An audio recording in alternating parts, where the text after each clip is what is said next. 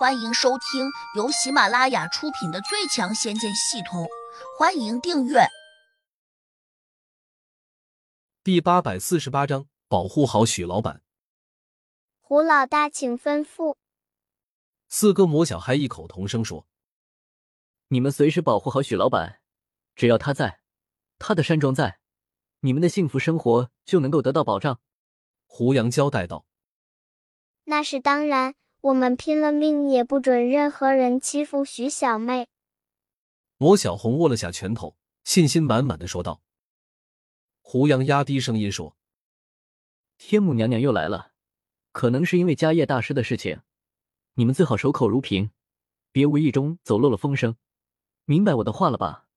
我们记住了。魔小红，你赶快去保护许老板，别让他出现什么意外。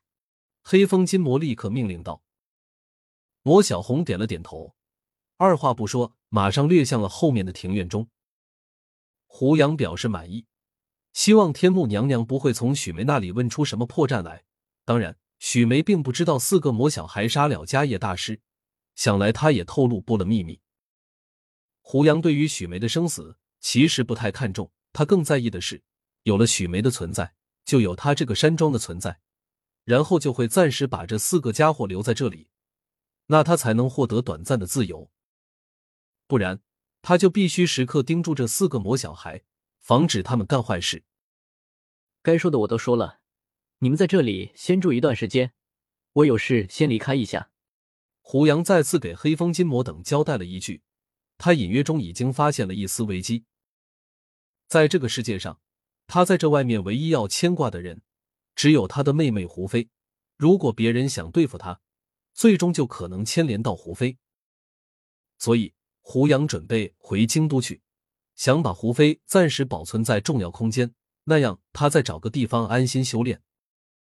至于四个魔小孩最终会干出什么样的恶事，那就不是他能控制的了。毕竟他已经因为四个魔小孩做了不少事情，人不能胜天，他不是救世主。自然不能一直监管他们，而放弃大把大把修炼的时间。在这个弱肉强食的世界中，只有自己变得足够强大了，才能成为真正的不受人欺负的强者。此时，天目娘娘果然在套许梅的话：“你今天为什么突然想到送我首饰？”许梅似乎早就料到他会这样问，马上满脸堆笑道：“其实我早就想送给你。”只是今天正好有这个机会，真的。天木娘娘冷冷的问：“当然是真的，娘娘，你是我的好姐姐，亦师亦友，一直对我爱护有加。我许梅能够攀上你这棵参天大树，那一定是我三生修来的福气。”许梅毫不吝啬的拍了个马屁过去。天木娘娘哼了一声，眼里多了一丝笑意，但她马上又板起脸说。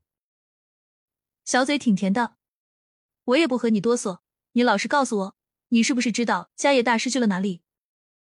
许梅摇头说：“娘娘，你也太看得起我了。家业大师这样神龙见首不见尾的地仙，我哪可能知道他的行踪？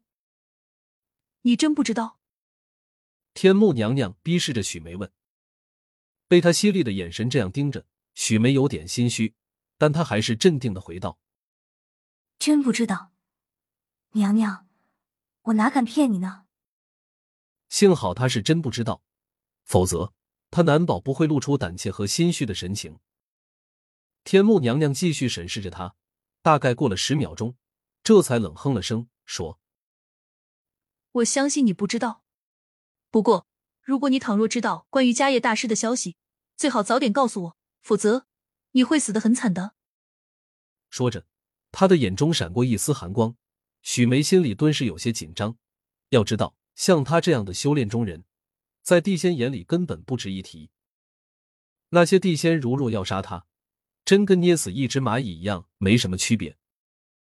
就在这时，一个冰冷的声音响起：“你这个老女人，胆敢再这样威胁我徐小妹，我就吃了你！”天目娘娘心里一震，这是在威胁自己吗？她心下大怒。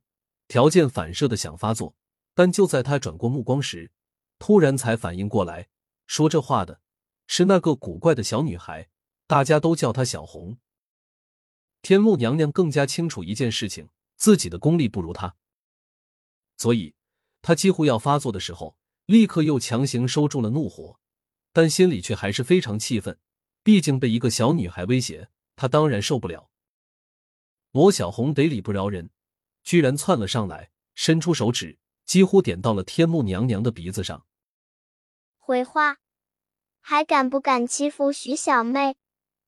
天目娘娘心里气得想喷火，这也欺人太甚了。